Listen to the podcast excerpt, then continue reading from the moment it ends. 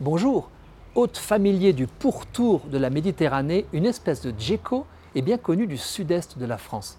Il s'agit de la tarente de Maurétanie, sorte de lézard trapu aux grands yeux capable d'escalader tout support, même le verre à la verticale. L'animal est à la fois familier et craintif. L'approcher en toute discrétion pour le saisir est un jeu d'enfant où l'on gagne rarement, car la tarente est vive comme l'éclair et saute comme une grenouille. Sa peau est granuleuse, hérissée d'excroissances coniques qui évoquent celles des sauriens préhistoriques.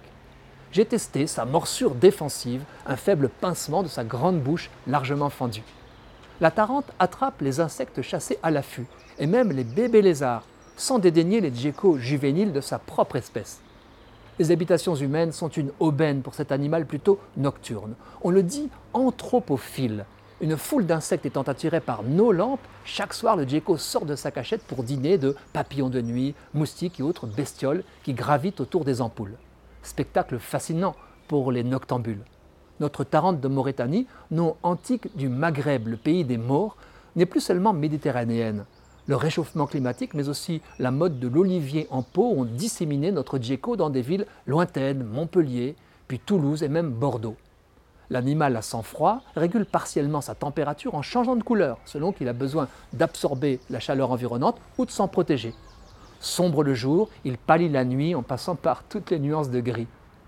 Contrairement au lézard, mais comme le serpent, le gecko n'a pas de paupières, mais il peut humecter ses yeux avec sa langue.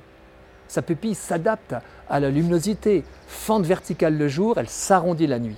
Son ouïe est excellente. Pour le reste, les mâles défendent leur territoire contre leurs concurrents et la femelle pond quelques jours après l'accouplement.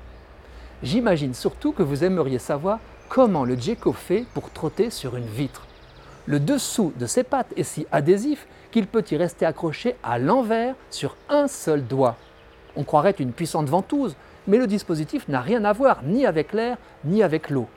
Le gecko dispose sous ses pattes d'une multitude de poils microscopiques nommés cétules et chaque cétule dispose à son extrémité d'une micro-spatule. Ce sont ces spatules qui génèrent un phénomène d'adhésion connu sous le nom d'interaction de Van der Waals. Des liaisons électrostatiques attirent l'une vers l'autre les molécules de surface du support et de la spatule. Puissante, l'adhésion ne peut s'établir qu'entre les atomes très proches. Ce dispositif fascine les scientifiques, qui en ont tiré des modes d'accrochage dits bio-inspirés. Ces systèmes dits d'adhérence sèche, grâce à des filaments de silicium, équipent déjà des robots pilotes. On envisage par exemple de dépolluer ainsi l'espace des débris satellites qui l'encombrent dans le vide sidéral, où ne fonctionnent ni la ventouse ni les adhésifs chimiques. Un reptile, qualifié d'anthropophile car il profite de notre électricité, est devenu bio-inspirant car il utilise l'électricité statique. Juste retour des choses. Nous pouvons remercier le GECO ou plutôt son créateur.